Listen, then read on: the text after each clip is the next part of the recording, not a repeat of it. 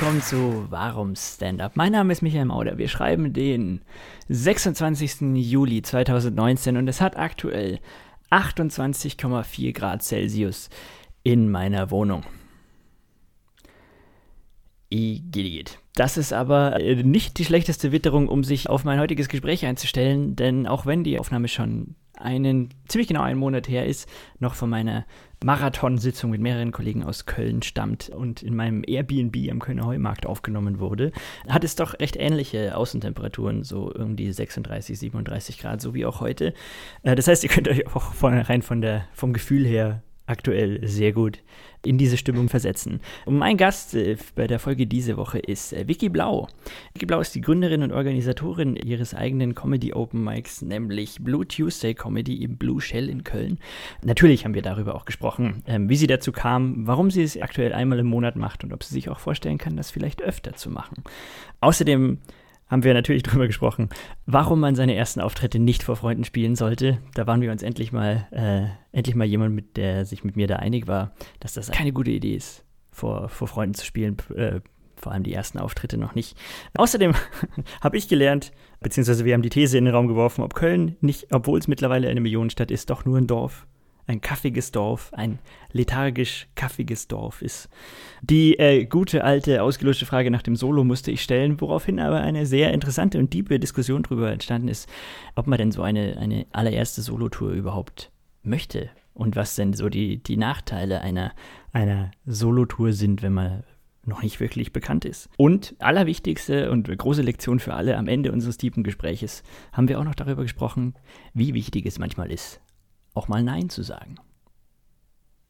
Das war das Wort zum Sonntag. Und jetzt viel Spaß bei meinem Gespräch mit Vicky Blau. Vicky Blau, großer Applaus, schön, dass du hier bist. Dankeschön, danke für die Einladung. Sehr, sehr gerne. Die erste Frage ist traditionell und äh, immer, äh, erinnerst du dich an deinen allerersten Stand-up-Auftritt? Klar. Alles klar, das war's für heute?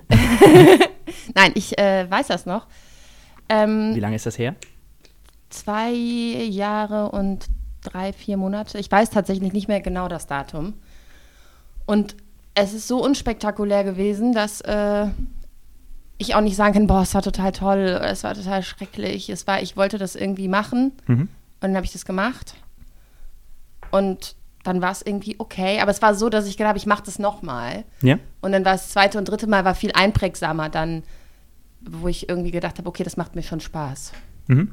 Äh, wie kam es dazu, also, oder wo war das? Wo war das erstmal?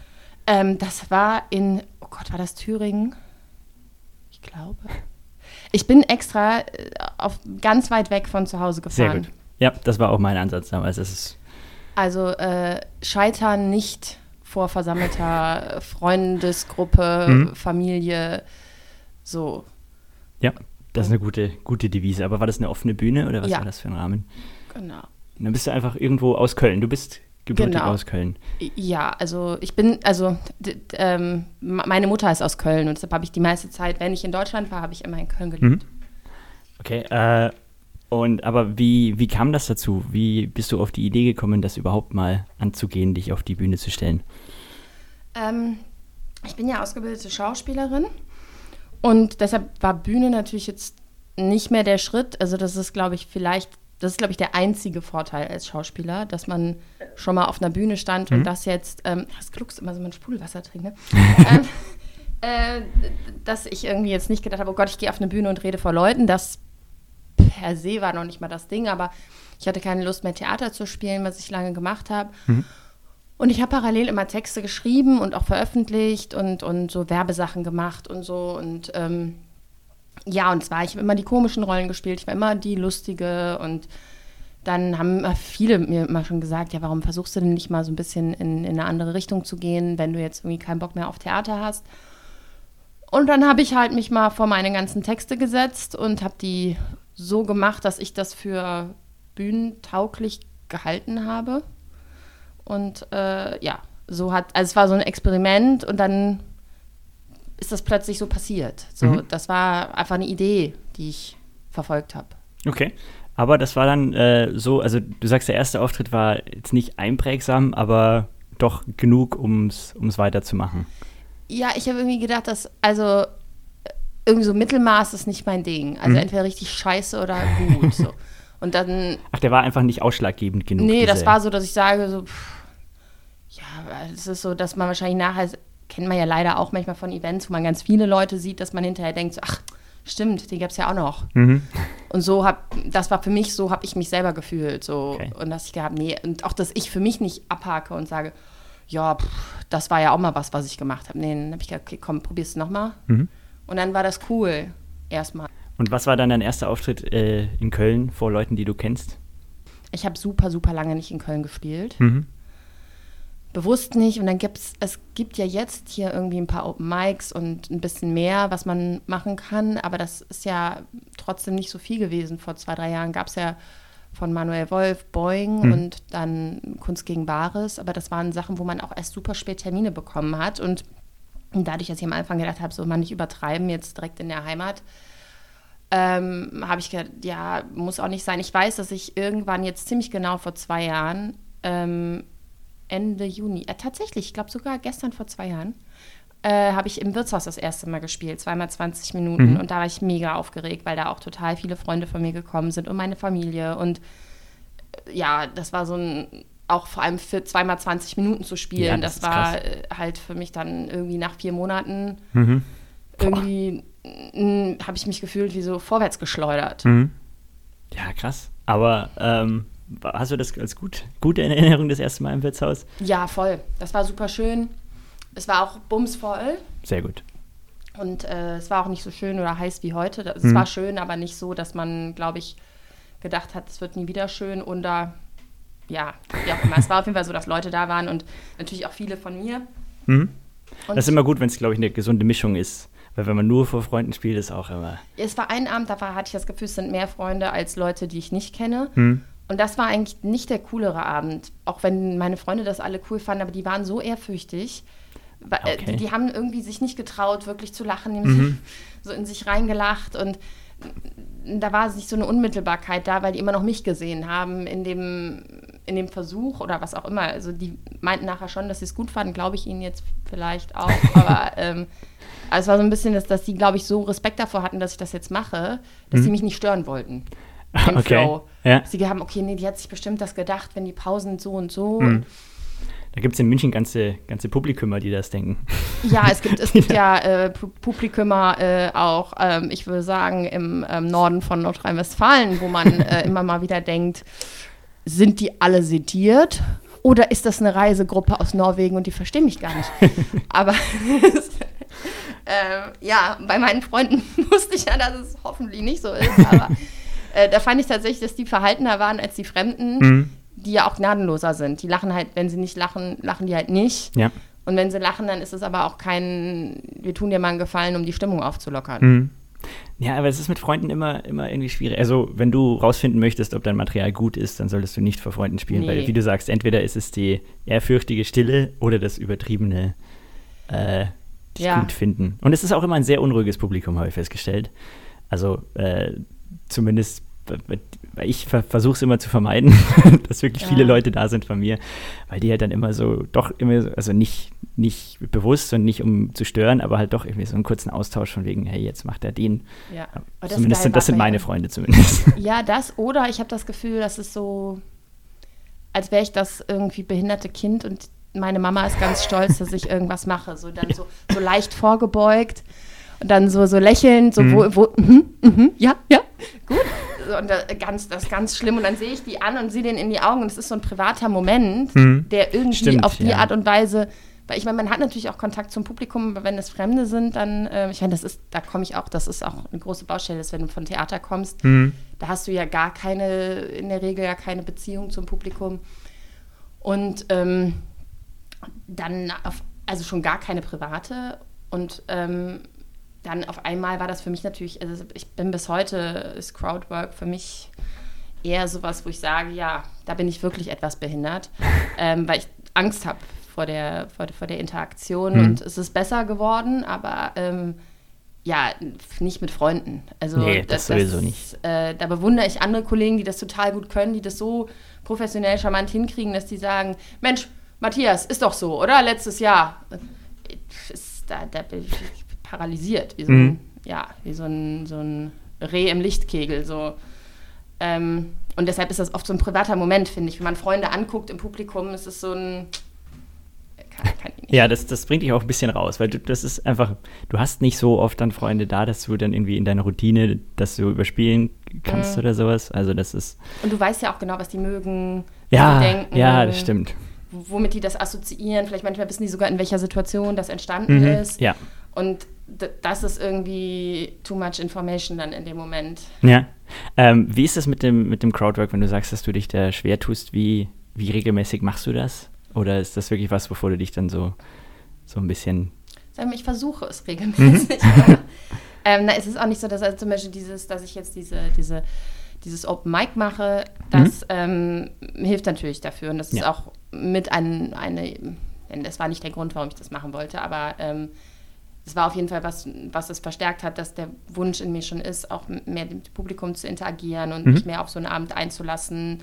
Es ist natürlich auch was anderes, ob du ein Set spielst, was du irgendwie mehr oder weniger vorbereitet hast, oder ob du äh, dich dahin stellst und auch einfach situativ mit den Leuten bist und auch in dem Moment, dass das Schöne da ist ja, dass ich nicht lustig sein muss, wenn ich moderiere. Ja. Das ja. ist es halt auch okay, wenn es einfach nur sympathisch ist. Mhm.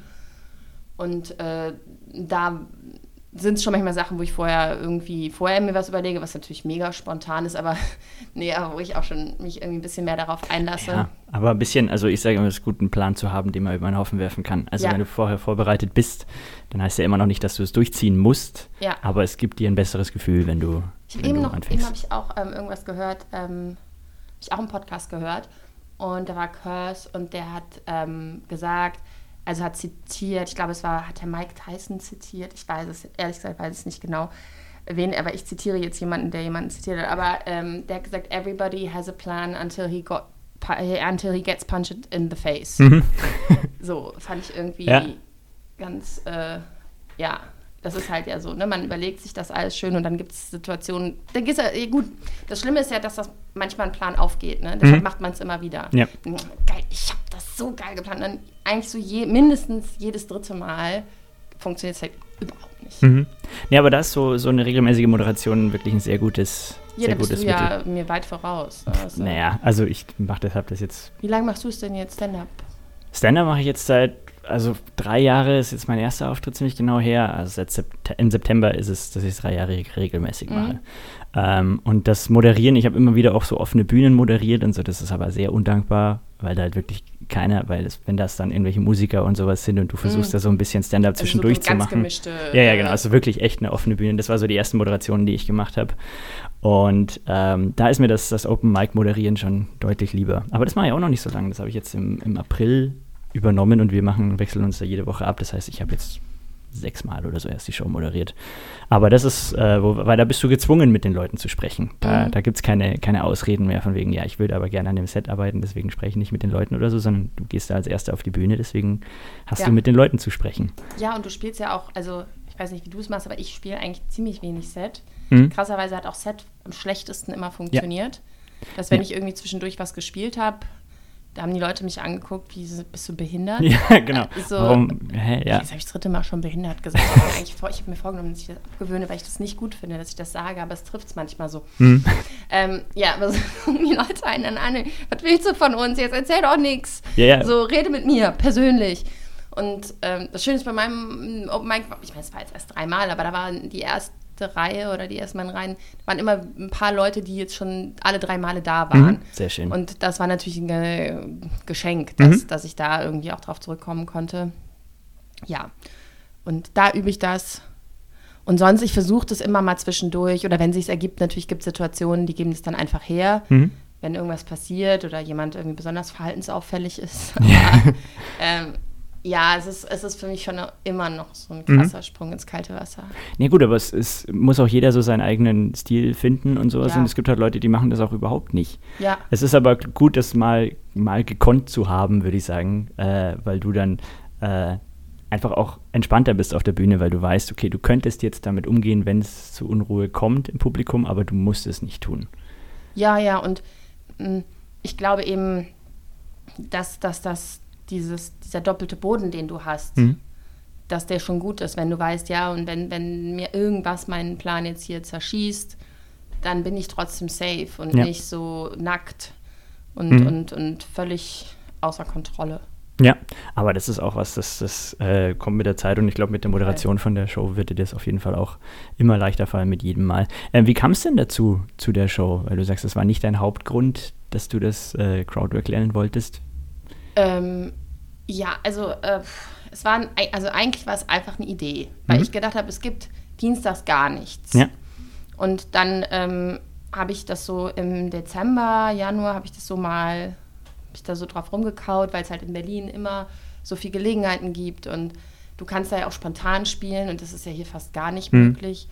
Und Lena hat den komischen Club, was total cool ist. Und Ja. Boeing gibt es auch. Es gibt jetzt seit letztem Jahr die New Material Night, aber das ist auch noch relativ neu.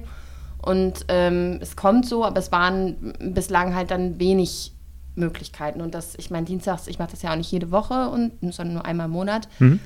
Aber ähm, ja, dass ich gedacht habe, es ist einfach ein Platz mehr. Und dann habe ich, ja gut, dann habe ich gedacht, okay, dienstags, das war so eigentlich, ich glaube, ich fände dienstags noch Mic cool. Ja. Und ähm, dann habe ich es weitergesponnen und dann äh, habe ich halt gedacht, für mich ist es cool, um mich einfach auch mal ein bisschen anders auszuprobieren, um so, also ich habe an sich gar keine großen Moderationsambitionen, aber ich dachte, ach, das ist auch mal ganz lustig. Und ähm, dann mag ich den Laden total gerne, das Blue Shell. Mhm. Und das ist so eine, so eine alteingesessene äh, Alternative, eigentlich ein Rockschuppen. Mhm. Da finden auch eigentlich sonst, außer es gibt einmal im Monat einen Poetry Slam, sonst gibt es dann nur Rock. Und äh, ist halt wirklich wie so ein, so ein amerikanische alte Rock-Kaschemme. Und da gibt es aber hier schon seit 40 Jahren, ist auch alle Elterngenerationen kennen das n- noch aus Studentenzeiten und so. Und ich fand das irgendwie so für ein Open Mic, weil ich will, ich will kein Tatar so um Mhm. dieses Open Mic. Ich will, Das ist ja auch gut so. Das soll ja auch, also dadurch, dafür, dass es eben so eine Underground-Geschichte ist, das soll man der Show auch ansehen. genau. Also ein Open Mic in einem Theater würde keinen Sinn machen. Genau, also erstens äußerlich kein Shishi, kein manikürtes, schön gestyltes Ding. Ich will keine fancy Drinks, ich will keine, ähm, ich will auch irgendwie, ich will keinen Jingle. Mhm. Ich, also ich will das einfach roh. Ja. So.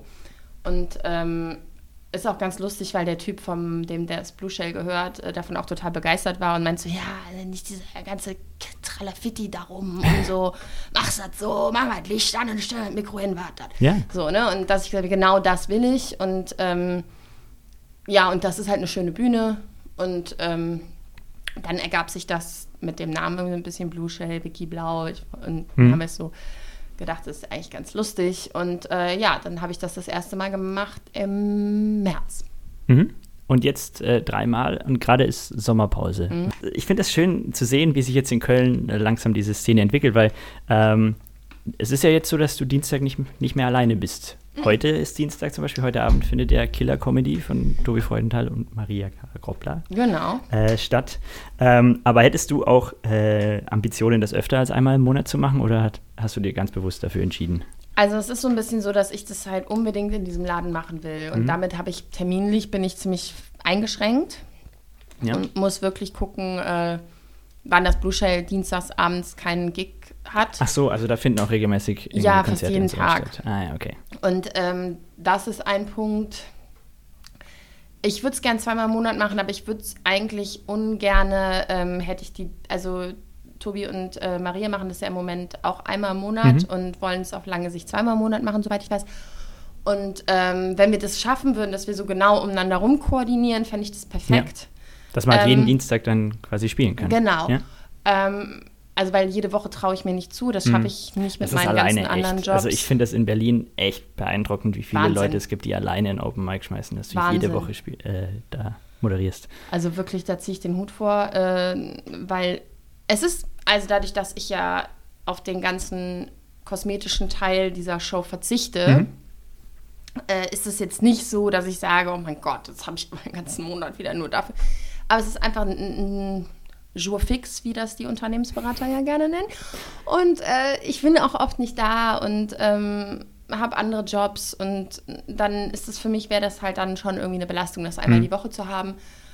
Und ähm, zweimal im Monat würde ich das schon machen wollen, wenn es sich irgendwie ergibt. Aber ich finde auch, ich bin so ein bisschen, weil das mit dem Stand-up bei mir auch alles so schnell ging, vieles kam so super schnell und Mhm. ich jetzt für mich sowieso gesagt habe, ich nehme mal ein bisschen den Fuß vom Gas und äh, muss jetzt nicht da irgendwie nach vorne ballern Mhm. und, und, und, und das vielleicht überstrapazieren, weil so ist es schön, so weiß ich auch, dass die Leute ganz gerne kommen, sich freuen, es Mhm. sich so organisch irgendwie eine Gruppe von, von Leuten, dass ich finde, das, das erste Mal bombastisch, da waren über 100 Leute da. Ja. Ähm, das zweite Mal waren dann auch 50, 60. Das dritte Mal war halt so Wetter wie heute. Da waren aber trotzdem, glaube ich, immer noch knapp 50 Leute da. Ich finde, das ist irgendwie, es ist so ein bisschen Schwanzvergleich, wenn man immer sagt, wie viele Leute vorbeikommen. Aber es ist ja auch immer von Location zu Location ab, un, also unterschiedlich. Und es war so, dass ich das ähm, für den Anfang gut fand. Es waren nicht viele meiner Freunde, was, äh, was das ja verbessert hätte, sondern eben Fremde. Ja. Und ähm, dadurch finde ich das besser, wenn sich das, ach, ich laber so viel, ähm, wenn sich das gut. irgendwie etabliert, so. Wenn, wenn das so langsam anläuft, wenn es irgendwie Zeit hat zu wachsen und äh, man irgendwie gucken kann, wann ist vielleicht der Bedarf nach einer zweiten Show da. Mhm. Und ähm, eben, wie gesagt, ich glaube nicht, dass Köln, ich meine, Köln ist so klein. Ähm, Ja. da doch, das ist hier schon ziemlich kaffig. Okay. Das ist also, das ist wie ein Dorf. Mhm. Wenn du mal, wenn du jetzt einen Monat hier wärst, da, du, du hast das Gefühl, wenn du rausgehst, du kannst nicht irgendwie rausgehen und keinen treffen. Ist, also wenn du jetzt in der Innenstadt wohnst. Mhm. Ähm, da, ich weiß nicht, also vielleicht würden mir wahrscheinlich würden mir jetzt ganz viele Leute widersprechen und wenn ich das einmal in so einem Forum schreiben würde, würden wahrscheinlich mich alle zerhacken. Aber ähm, ich glaube, dass es vielleicht besser ist, wenn, wenn man langsam guckt, Mhm. wie sich sowas entwickelt. Ja, also ähm, was ich also so von 500 Kilometern weg sehe von diesen Open Mics, ist da die Nachfrage sowohl bei Publikum als auch beim Künstler wahnsinnig groß. Also ich glaube, du hast jetzt für September, glaube ich, schon knapp 20 Anfragen oder so, äh, was ja und mehr als acht bis aller, allerhöchstens zehn sollte man ja eh nicht machen. Äh, deswegen glaube ich, wenn du dir das zutraust und wenn das von der Location her geht, gäbe es weder vom Publikum noch von Künstlern her ein Problem damit, dass du es jetzt schon zweimal die Woche, äh, zweimal im Monat machst. Also ich glaube, bei Künstlern gebe ich dir vollkommen recht. Der Hunger ist groß, Mhm. gerade weil es ja eine Stadt ist, die eben sonst auch, also die eben medial was bietet, wo man viel ausprobieren will, bevor man irgendwie vielleicht zu Nightwash geht. Oder Ja, das hat mich eh überrascht, dass das äh, bis jetzt vor ein paar Monaten noch überhaupt kein Thema war, dass hier Open Mics gibt. Also, weil in Berlin ist das jetzt seit, seit drei Jahren oder noch länger schon am Laufen und es werden immer mehr. Es sind jetzt bei schon über zwölf wöchentliche Shows in Berlin. Ja. Äh, und dass Köln, was ja eigentlich so die Comedy-Hauptstadt ist, in die Richtung noch so gar nichts hat, hat mich echt, echt überrascht. Köln ist, Köln ist auch langsam einfach, ne? Köln ist sehr, äh, hey, wir machen eigentlich immer das Gleiche, so. Und das dauert sehr lange, bis so ein Kölner sagt, ja, gehen wir mal in eine andere Kneipe. Das ist, ist glaube ich, schwer. Und ich deshalb, ich stimme dir zu, dass die, die, die, die Künstler sind alle super hungrig. Mhm. Und das ist ja für mich jedes Mal die ersten fünf, sechs Leute, die Spot schreiben, da freue ich mich total und dann kriege ich Angst, weil ich dann denke, nein, oh Gott, und die haben schon dreimal gespottet und ich weiß nicht, ob ich, ich kann die trotzdem nicht alle Ja. nehmen, ne? Und äh, wie kann ich gerecht sein und trotzdem irgendwie eine, eine, eine schöne Mischung irgendwie machen, dass das auch ein, ein runder Abend ist und nicht immer die gleichen Leute und so. Aber ähm, das ähm, ist trotzdem so, dass das Publikum hier langsam ist. Mhm. Und es ist ein Dienstag. Ähm, ich sehe das noch nicht so, dass die mir wöchentlich die Bude, oder äh, zweiwöchentlich die Bude einrennen würden. Also, dass die Leute sagen würden, ich will jeden Dienstag was mit Comedy machen. Mhm.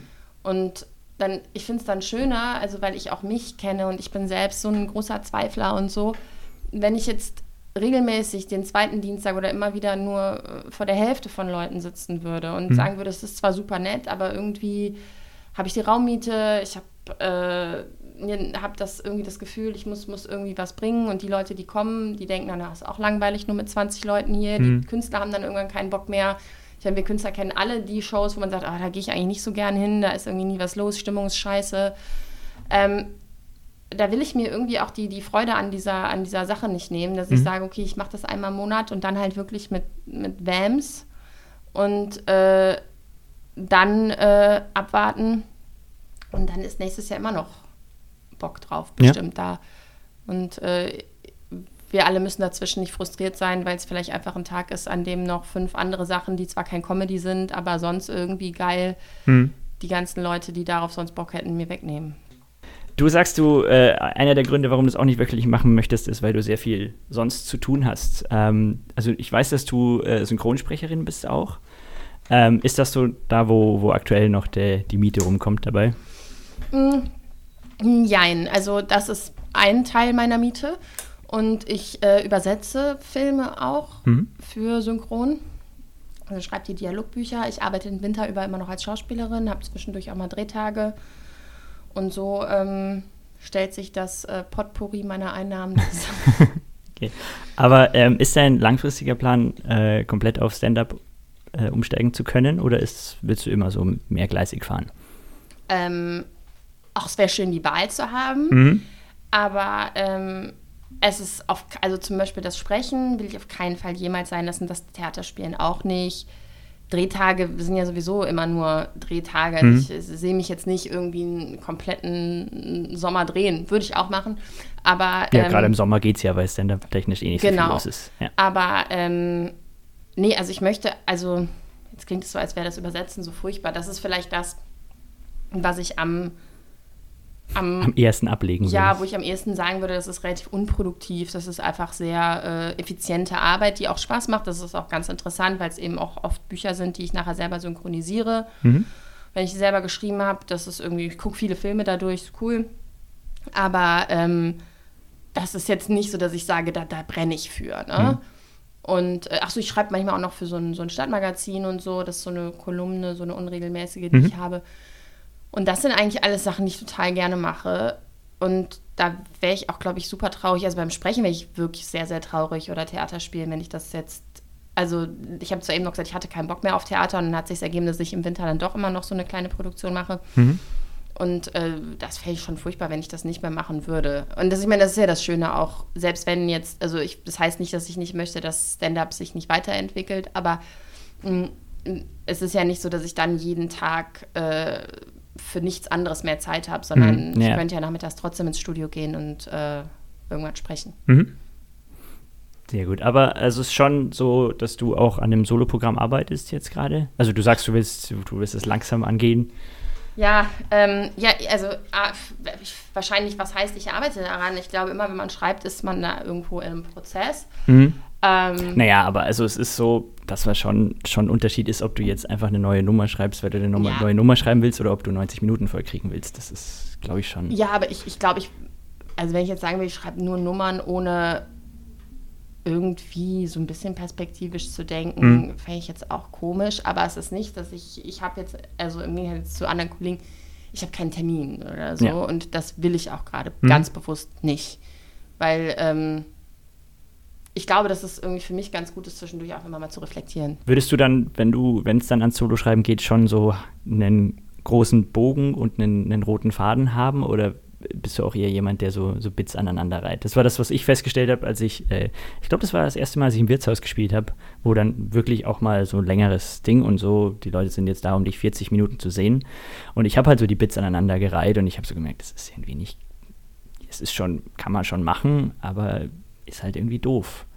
Wie ist denn da dein Ansatz, wenn es um längere Sets geht? Also ja, ich glaube, das ist, das ist ja das größte Problem. Äh, dass äh, immer ja, ja, was machen wir denn, ne? Was ist denn das Thema? So, mh, mm, ja, also das ist schon mein Ziel und ich glaube, das ist auch so ein Hemmschuh, weil, weil es ganz viel, das ist auch was, worin ich oft hadere, ist, man legt sich ja so fest dann, ne? wenn du das eine machst, kannst du mhm. das andere nicht mehr machen. Ja. Ne?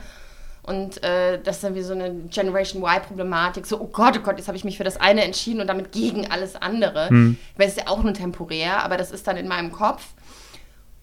Aber natürlich, also ich glaube, gerade dadurch, dass ich äh, diese, diese, diese Theaterstory da im, im Hintergrund habe, habe ich schon immer Bock darauf, auch irgendwie jetzt nicht eine Geschichte zu erzählen, aber eine, Stringent, eine Stringenz da irgendwie reinzubringen. Mhm. Ähm, das ist schon mein Anspruch. Also ich will dann schon, dass man am Ende sagen kann, gut, die hat sich jetzt da anderthalb Stunden an dem und dem abgearbeitet, selbst wenn es vielleicht mehrere Sachen umfasst, aber dass es so einen Gedanken gibt oder eine, eine ja, einen roten Faden, wie du sagst. Hm? Ja. Was ist so dein, dein langfristiger Plan dann? Also, äh, du willst auf Tour gehen? Fragezeichen. Wenn ich das wüsste, ne? Hm. Wenn ich das wüsste. Also, du lässt es eher auf dich zukommen. Es ist jetzt so, ne? Guck mal, jetzt ist heute super warm und es ist Sommer und es ist gerade mega wenig los Hm. und ich habe super wenig Spieltermine und ich habe super viele andere Sachen gearbeitet. Ich war gerade zwei Wochen im Urlaub. Mm. Und dann denke ich so, ich habe im Urlaub halt gedacht, was ist denn, wenn ich jetzt einfach mal keinen Plan habe? Das ist aber jetzt heute so. Ne? Es kann sein, dass wenn ich jetzt die ganze Woche arbeite und dann nächste Woche würden wir das heute aufnehmen, dann würde ich sagen, ja, also mein Plan ist es auf jeden Fall, ich schreibe jetzt im Sommer noch so und so viel, dann werde ich im Herbst, fahre ich erstmal nach München, dann fahre ich nach Berlin, dann habe ich nochmal einen Auftritt bei Nightwatch, dann gucke ich mal, wie es da läuft, dann machen wir das und das und das, dann möchte ich gerne im Dezember da und da sein und dann möchte ich Anfang nächsten Jahres möchte ich gerne einen Termin machen, am liebsten möchte ich dann im darauf folgenden Comedy Festival hier in Köln mein Solo feiern. Im Moment kriege ich Schnappatmung, wenn ich dran denke. So, ne? Deshalb ich, es kann sein, dass das nächste Woche Ja. anders ist, aber jetzt gerade denke ich so, ach, das ist total untypisch für mich. Ich denke, ja, chill mal. Hm? So, Aber das ist die gesündeste Einstellung, die du haben kannst. ja, ja, die habe ich halt nie, ne? Deshalb ist es für mich so ein bisschen so, boah, ohne Drogen breit. Aber ähm, Na gut, das sind die 36 Grad Außentemperatur, die machen das auch. ja, vielleicht ist es einfach richtig gut, wenn wir nochmal so, einen- so einen richtig schönen Global Warming Sommer haben. und danach kann ich dann so ballern und bin gezwungen, einfach nichts zu machen, weil es so heiß ist in meiner Dachgeschossputze, dass Hm. Ah, schön. ja, aber das ist, das ist doch, das ist doch gut, wenn man das auch so ein bisschen auf sich zukommen lässt. Hast Schaut, du so einen richtigen passiert. Plan? Keinen, keinen Zehn-Jahres-Plan, äh, aber ich weiß, äh, mit welchen Sachen ich mich weiterentwickeln möchte, weil ich ja auch jetzt viel so in die Moderation gehe und meine Mhm. eigene, eigene Late-Night-Talkshow habe, die ich weiterentwickeln möchte und so dann schaue, was ich da erreichen kann und inwieweit ich damit dann auch Content produziere und nicht nur, hier ist eine Veranstaltung, schaut da mal vorbei, ohne dass die Leute wissen, was los ist.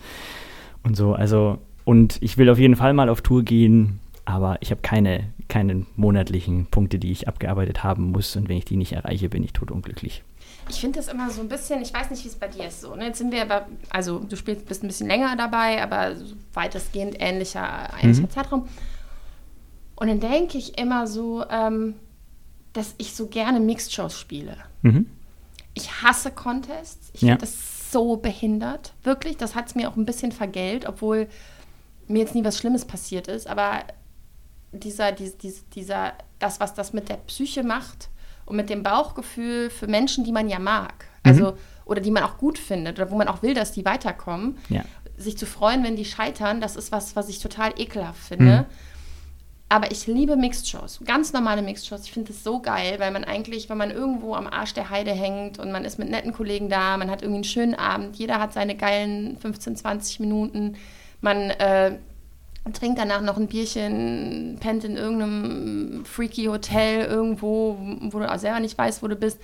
Und irgendwie hat, hat so, einen- so einen persönlichen Kontakt, meinetwegen noch nachher mit dem Publikum so ein bisschen schnacken, weil bei denen am Dorf sowieso nie was los ist. Ich finde das, irgendwie finde ich das ganz schön. Und dann denke ich so, und wenn ich das alles alleine machen würde, Mhm. das wäre so, auch so ein bisschen traurig. Und manchmal, das ist total unehrgeizig und es ist auch natürlich überhaupt nicht karrierefördernd, äh, was eigentlich auch nicht so mein, mein Naturell ist. Aber dann denke ich so, ach, ich weiß gar nicht, ob ich das will, so alleine irgendwie heute Abend in Ohr-Erkenschwick. Mhm.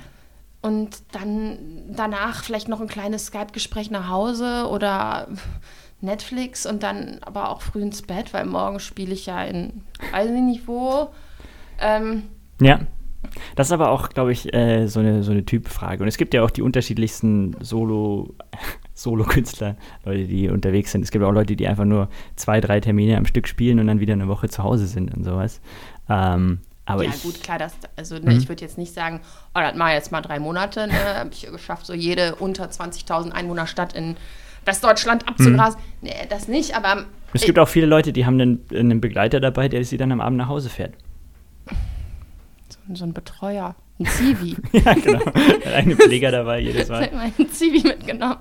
Äh, ich kann mich auch selber nach Hause fahren, das, äh, Naja, aber also wenn du wirklich jetzt 90 Minuten Gas gegeben hast und dann noch drei Stunden fahren musst, ist halt auch immer so eine Sache. also das traue ich mir schon zu, aber ähm, ich glaube so, so, also ich meine, komischerweise, wenn ich eine Mixture gespielt habe und manchmal, obwohl ich die Kollegen total mag, aber wenn die alle noch da pennen oder am nächsten Tag woanders hin müssen und ich fahre aber noch nach Hause, das habe ich ganz oft gemacht, selbst so von Bremen und so bin ich mhm. schon zurückgefahren. Okay. Aber ähm, dann freue ich mich so darauf, alleine im Auto zu sein, ein bisschen Musik zu hören, Hörbuch zu hören. Für mich den Abend so Revue passieren lassen und so finde ich total schön. Und dann mhm. bin ich auch manchmal so, ich denke so, oh, hoffentlich fragt mich keiner, ob ich, also Gott, das, das muss rausscheinen, ne? ob ich ihn mitnehmen kann. Nein, ich nehme total gerne auch Kollegen mit. Und ich, ich habe auch ganz das, tolle ich bin Gespräche. Da ganz bei dir, ich kenne das total, ja. Ich habe ganz tolle Gespräche auch schon geführt, mhm. nachts im Auto und auch wirklich super, super nett. Aber manchmal denke ich so, nein, bitte lass nicht fragen, weil ich das so genieße, diese drei Stunden mhm. alleine. Dann fahre ich an irgendeinen Rasthof, kaufe mir einen Kaffee und es ist irgendwie alles cool. Dann mag ich das alleine sein. Ich bin total auch gern alleine Typ, aber diese, diese Euphorie, die man nach so einem geilen Abend hat, wenn man irgendwo gemeinsam gespielt hat, mhm.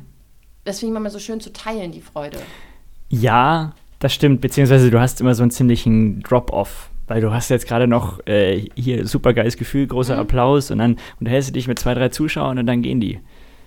Und dann, ja, und dann stehst da, du da. Dann hast du deine Euphorie. Heidi und noch da mit dem Schalke 04 auf mir auf der Jeansjacke und dann trinkst du noch ein Bier oder sagst, nee, komm, heute kein Bier, dann trinkst du einen Kamillentee mit der und ja, und dann, dann ist es so ein bisschen, ne, ist es gar nicht die Einsamkeit von so einem Hotelzimmer, so dieses hm. Klischee. Ne, ja. habe ich gar nicht. Ja, ich bin super hm. froh, dass ich alleine in einem Hotelzimmer bin. Ich möchte mir nicht das Zimmer mit jemandem teilen. Ja. Aber ähm, ich, ähm, aber ich finde so diesen, diese, diese Euphorie zu teilen nach einem, nach einem geilen Abend. Und der ist ja auch oft viel, ich, ich finde, ich glaube, dass es fürs Publikum oft auch geiler ist, viermal 15 Minuten zu sehen, die mega geil sind. Mhm als 91 Minuten. Ja, ich muss auch sagen, dass ich persönlich den Reiz von einem Solo von jemandem, den ich jetzt nicht schon irgendwie sehr gut kenne von irgendwelchen äh, Fernsehauftritten oder was auch immer oder von irgendeinem Special, das ich mal online gesehen habe. Also so, so die Leute, die man halt kennt, die jetzt so mit ihrem ersten Solo unterwegs sind. Finde ich super, dass die ausverkaufte äh, Termine haben, aber ich frage mich, wer. also, äh, also was haben die. Insta und so wahrscheinlich. Naja, gut, aber ich glaube, es sind auch wirklich viele, also je kleiner der Ort oder je, je abgelegener der Ort, desto mehr Leute sind, gehen dahin, weil halt mal was los haben ist. Haben ja sonst nichts. aber, genau. aber ja, und irgendwie, ich meine, das, das klingt jetzt so, so super, weiß ich nicht, komisch, wenn ich das mich selber sagen höre, aber irgendwie ist das so, was ist das denn auch für eine Eitelkeit von mir, zu sagen, ich weiß nicht, ob ich geil genug bin für 90 Minuten. Also jemandem zu sagen, es wird so geil, ich erzähle euch 90 Minuten nur lustige Sachen, habe noch so ein bisschen Haltung dabei, was ich den Leuten mitgeben will aus meinem Funny Life, von mir als super funny Personality.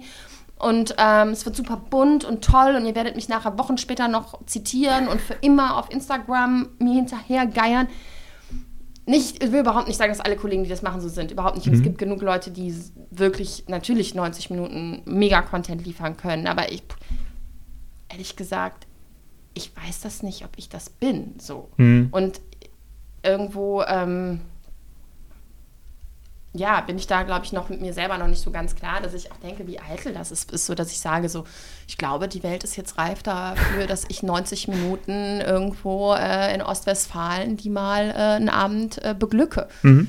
Ähm, ich glaube, das ist was, also es klingt jetzt so auch. So würde es sich für mich blöd. anfühlen. Ne? Ja? Das ist nicht unterstellt Leuten, hm? die das machen. Überhaupt. Nee, nee, aber äh, ich glaube, das ist auch was, wenn man, also ich glaube, je länger man das macht und je eher man genau weiß, was man jetzt vorhat mit den Leuten und wie man jetzt die Sachen rüberbringen möchte, desto mehr kann man sich das auch vorstellen, dass das dann so als Gesamtkonzept was ist, was man verkauft. Ich glaube, dass wir beide mit unseren zwei bis drei Jahren da einfach noch nicht so weit sind, jetzt wirklich zu sagen, das ist jetzt so ein geschliffener äh, Act, dass ich genau weiß, wie ich welche Geschichte erzähle und so.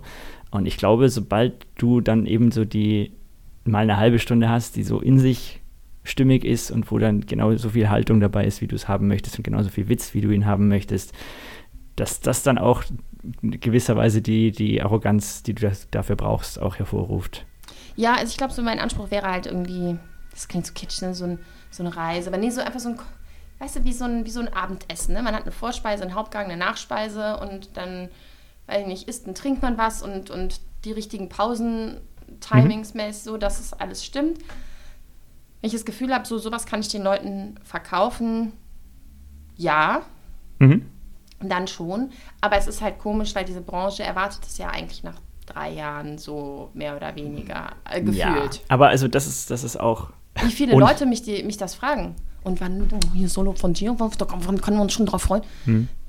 Ja, aber das ist auch was, also ich habe jetzt ein halbes Jahr fast gar keine Mix-Shows gespielt, weil ich eben auf den Open Mics einfach rumhänge und da mhm. einfach rausfinden möchte, was, was ich bin. Und wenn dir jemand zu mir kommt und sagt, das muss jetzt aber langsam schon mal irgendwie und so, nö. Es ist super, ja. so wie es gerade ist. Ich bin sehr zufrieden mit der Lebenssituation und wenn es nochmal zwei, drei Jahre dauert, bis ich dann dahin bin, dann soll es so sein. Lebst du eigentlich nur von der Comedy? Nein, Gottes Willen. ich lebe überhaupt nicht von der Comedy. Sondern? Äh, ne, also ich habe drei Tage. Ja, ja, klar. Ich habe drei Tage die Woche einfach so, ein, so einen Job in einem Tagungszentrum, Tagungsräume herrichten und äh, so Veranstaltungen betreuen. Und ich bin noch so mit dem Kabarettisten unterwegs, verkaufe seine T-Shirts. Das sind so die zwei Jobs, die ich mache. Also das ist auch schon so ein bisschen in die in die Welt reinschnuppern und mhm. ein bisschen auch, auch Veranstalter und Agenturen so kennenlernen darüber halt, dass ich mich an denen so ranhänge. Ähm, damit verdiene ich mein Geld und dann die Open Mics spenden, dann kommt halt irgendwie in der Woche ein 20 da aus diesem Hut raus. Aber das ist nicht so, dass ich davon jetzt leben könnte. Und wie gesagt, aber das ist eine Situation, mit der bin ich sehr happy gerade. Und da schaue ich lieber, dass ich jetzt äh, mal, also ich schaue jetzt mal, dass ich eine, eine Stunde zusammenkriege, die einfach echt schön ist und dann auch mal so im, im Rahmen dieser Open Mics dann auch mal so ein Solo quasi in diesen Bars spiele mhm. und dann einfach schaue, wie sich das da entwickelt. Und das ist so, so der kurzfristige Plan, den ich jetzt so habe, was, was Stand-up angeht. Und da lasse ich mich gar nicht stressen, wenn irgendjemand jetzt sagt, dass, dass du unbedingt möglichst bald die 90 Minuten haben musst. Vielleicht ist München auch weniger stressig als Köln. Das kann gut sein. Bei München gibt es ja Kabarett. Alles, was nicht Kabarett ist, ist eh komisch. Das heißt, die sollen machen, was sie wollen. Ja, das ist vielleicht wirklich ein bisschen entspannter. Also ich, ich lasse mich in dem Sinne auch nicht so stressen, aber es ist, äh, aber es ist so, in meinem Kopf, dass ich das Gefühl habe, okay, das, das ist jetzt die Frage, die immer wieder kommt, so. Hm. Ich denke, ja, muss ich naja, denn? aber nee, also ich meine, was, was soll denn passieren, wenn es jetzt noch zwei Jahre dauert? Na, du verlierst ja keine irgendwie. Naja, das wird einem schon vermittelt, ne? Das ist so, okay, die Szene kennt dich und von dir kann man auch nichts erwarten, da kommt ja nichts mehr so. Hm. Das ist so ein, so ein, aber das ist so eine, so eine Angst an, an, an schlechten Tagen so. Ähm, und ich versuche es auch wirklich nicht an mich rankommen zu lassen, aber trotzdem ist ja, wenn dieselbe Erwartungshaltung dir immer wieder entgegengebracht wird, dann denkst du ja irgendwann so mal, ja, was mhm. muss ich? Ähm, dann bin ich da vielleicht auch ein bisschen sowieso in meiner Comedy-Pubertät. Ja. Dass ich sage, nee, mache ich jetzt nicht. Ähm, ja. Naja, aber wenn man so nach Amerika guckt, die ganzen Leute, die wir jetzt langsam kennenlernen, sind alle seit 15, 20 Jahren äh, dabei und die ganzen prominenten Comedians kennen sich, weil sie vor 30 Jahren bei denselben Open Mics angefangen haben und dann äh, hat's halt bei dem, ging es halt bei dem einen nach fünf Jahren schon richtig steil bergauf und den kennen wir jetzt seit 20 Jahren und der andere ist jetzt erst seit fünf Jahren auf demselben Level. Ja. Und da denke ich mir halt auch so, auch wenn es vielleicht jetzt in unserem kleinen Blickfeld so wirkt, als wärst du dann schon ein alter Hut, der es nie irgendwie hochgeschafft hat, das ist, glaube ich. Ja, ach, ich, ich weiß ja auch immer nicht, ähm, ich, ich glaube, manchmal zeigt einem ja auch so ein bisschen die Zeit, es klingt so esoterisch, aber so trotzdem, glaube ich, mit, ich, also hätte man mir vor drei Jahren gesagt, dass ich irgendwie jetzt ein Podcast-Interview mache zum Thema Stand-up-Comedy und meiner Person mhm. in dem Zusammenhang, dann hätte ich auch ähm, vor drei Jahren war ich in, bei den Wiener Festwochen und habe Theater gespielt. Ja. Also da ist irgendwie auch viel passiert und man weiß nie, also nee. auch wenn ich mir überlege, was ich vor anderthalb Jahren für, für Projekte vorhatte, die beide nicht geworden sind und jetzt stehe ich mit ganz anderen Projekten da. Ja. Und sowas. Also äh, da wird sich immer was tun und du wirst irgendwann mal feststellen, dann, okay, das ist jetzt eher das, wo, wo ich mir langfristig was vorstellen kann und auch das, wo du vielleicht vor einem Jahr dachtest, dass es das ist, was du langfristig machen möchtest, ist dann ein Jahr später auf einmal völlig, völlig überflüssig oder irgendwie hinfällig oder wie auch immer. Also äh, deswegen ist diese Frage, die ich immer dabei habe nach den kurz-, mittel- und langfristigen Plänen schon auch ein bisschen bisschen provokant, weil man es einfach nie weiß. Und wir wollen alle irgendwie was erreichen. Wir, würden, wir wären nicht beim ersten Auftritt auf die Bühne gegangen, wenn wir uns nicht vorstellen könnten, dann irgendwie langfristig auch mal irgendwo damit Geld zu verdienen letztendlich. Aber ähm, alles, wie, wie das dann irgendwann kommt, das ist, also du merkst schon, wenn die Leute dann Gas geben und, und wirklich viel Energie reinstecken, dann wird das auch irgendwann kommen, egal in welcher Form. Ja. Auch viele Leute, die jetzt äh, auf den Bühnen unterwegs sind, werden vielleicht irgendwann dann hinter den Kulissen oder als Autoren oder was auch immer dann ihr, ihr Geld verdienen. Ja, es ist auch, glaube ich, ganz große Frage. Es ist so, so deep alles, aber, äh, aber es ist auch, glaube ich, eine ganz große Frage von so Energiemanagement. Mhm. Weil, also ich merke das schon, ich bin ja komplett Freiberuflerin. Mhm. Man muss halt an, also aufpassen, dass man, also im Englischen sagen wir ja, dass man keine Kerze ist, die von beiden Seiten brennt. Ne? Ja. Und das passiert schnell. Und es passiert besonders, wenn du an etwas Freude hast und erstmal, ja, ja, ja, klar, mache ich das. Ich mache das auch noch. Das mache ich auch klar. Ja, klar, abends da, am nächsten Morgen schon früh wieder da. Und ich glaube schon, dass es immer zwischendurch auch wichtig ist, das eben auch zu unterbrechen, weil es einfach einer großen Energie bedarf, Langzeit, langfristig am Ball zu bleiben mhm. und über auch, auch, auch Qualität und auch ähm, die eigene Haltung zu hinterfragen, die eigene Position, die eigene Entwicklung und so. Das braucht Momente, in denen man nicht abliefert. Mhm. Und ich glaube, dass das was ist, was ein, auch jemanden ausmacht, der einen langen Atem hat. Ja. Dass der auch sagt, ja gut, dann habe ich jetzt mal zwei Monate nichts gemacht, aber natürlich nicht nichts gemacht. Das ist einfach Teil des Berufs. Ja. Und äh, dass ich ja das Gefühl hätte, wenn man, wenn man einfach sagt, okay, ich fange das jetzt an und ab dem Moment baller ich nur noch und baller, nur noch und baller nur noch, mhm. dann würde ich meine, jeder hat andere Energiepotenziale, aber ich sehe trotzdem die Gefahr, dass man dann irgendwann an einen Punkt kommt, wo man einfach sich, sich selber das Licht ausschaltet. Ja, da, wenn du dann einfach so viel Gas gibst, dass du keinen Spaß mehr dran hast, ja. dann, das passiert dann auch relativ schnell und dann lässt es irgendwann ganz bleiben, was dann auch, auch irgendwie schade ist. Was, glaube ich, bei diesem ganzen äh, Gas geben auch immer wichtig ist, was mir viele Leute gesagt haben, die schon relativ weit gebracht haben, dass es das Nein sagen auch immer eine ganz große wichtige Sache ist. So äh, Sachen, also wenn, wenn jetzt irgendwie eine Agentur auf mich zukommt und sagt, wir würden gerne Anfang 2020 mit dir eine 90-minütige Solotour starten, klingt das super geil, aber ich müsste mir das echt überlegen, weil du dann eben, wie gesagt, ich wäre dann mit Sicherheit nicht zufrieden mit den 90 Minuten, die ich da abliefern würde. Und musst halt schauen, ob du lang den eher sagst, nee, kommt lieber in einem Jahr nochmal wieder. Was völlig wahnsinnig ist im ersten Moment, aber äh, eben sowas ist, was halt langfristig dann sich auszahlen könnte. Ja, und auch also klare Kante zeigen, zu sagen, es gibt ja auch gerade in Verhandlungen mit Veranstaltern, mit Agenturen, mit allem, jedem Gewerk, das du mhm. nicht selber bist, wo vielleicht Sachen von dir gefordert werden oder gewünscht werden oder wie auch immer, wo du sagst, hm, da sehe ich mich aber eigentlich, also eigentlich habe ich ein bisschen Bauchweh dabei. Mhm. So. Und ich finde auch das wichtig, dann zu sagen, das und das, da bin ich vielleicht kompromissbereit oder hinterfrage auch meine Position und vielleicht bin ich auch nur dickköpfig oder so. Mhm. Aber dass es auch Sachen gibt, und das hatte ich dieses Jahr, habe ich das erste Mal auch Nein gesagt zu einem Auftritt, der wichtig, aber vielleicht ein bisschen ja, größer cooler ja. gewesen wäre. Ja. Aber ähm, weil ich weiß, ähm, ja, es gab mehrere Gründe, aber ähm, wo ich gedacht habe, es hätte vielleicht, ich hätte es vielleicht auf dem allerletzten Loch von allen Energiesachen und auch körperlich irgendwie noch geschafft, aber ich habe nicht, tu mir auch nicht die Frustration an, wenn der Auftritt scheiße ist, mhm. danach zu sagen, ich habe das verkackt und ja. äh, hätte aber sagen müssen, wenn ich es verkackt hätte, hätte ich im Nachhinein genau gewusst, woran es lag. Ich wusste, dass dieser Auftritt zu 80 Prozent nicht gut werden wird, mit den ganzen Vorzeichen, die da waren. Mhm. Ne? Und dass es einfach irgendwie so, also so viele Stellen gab, die von mir gefordert haben, ich kann das jetzt gerade nicht.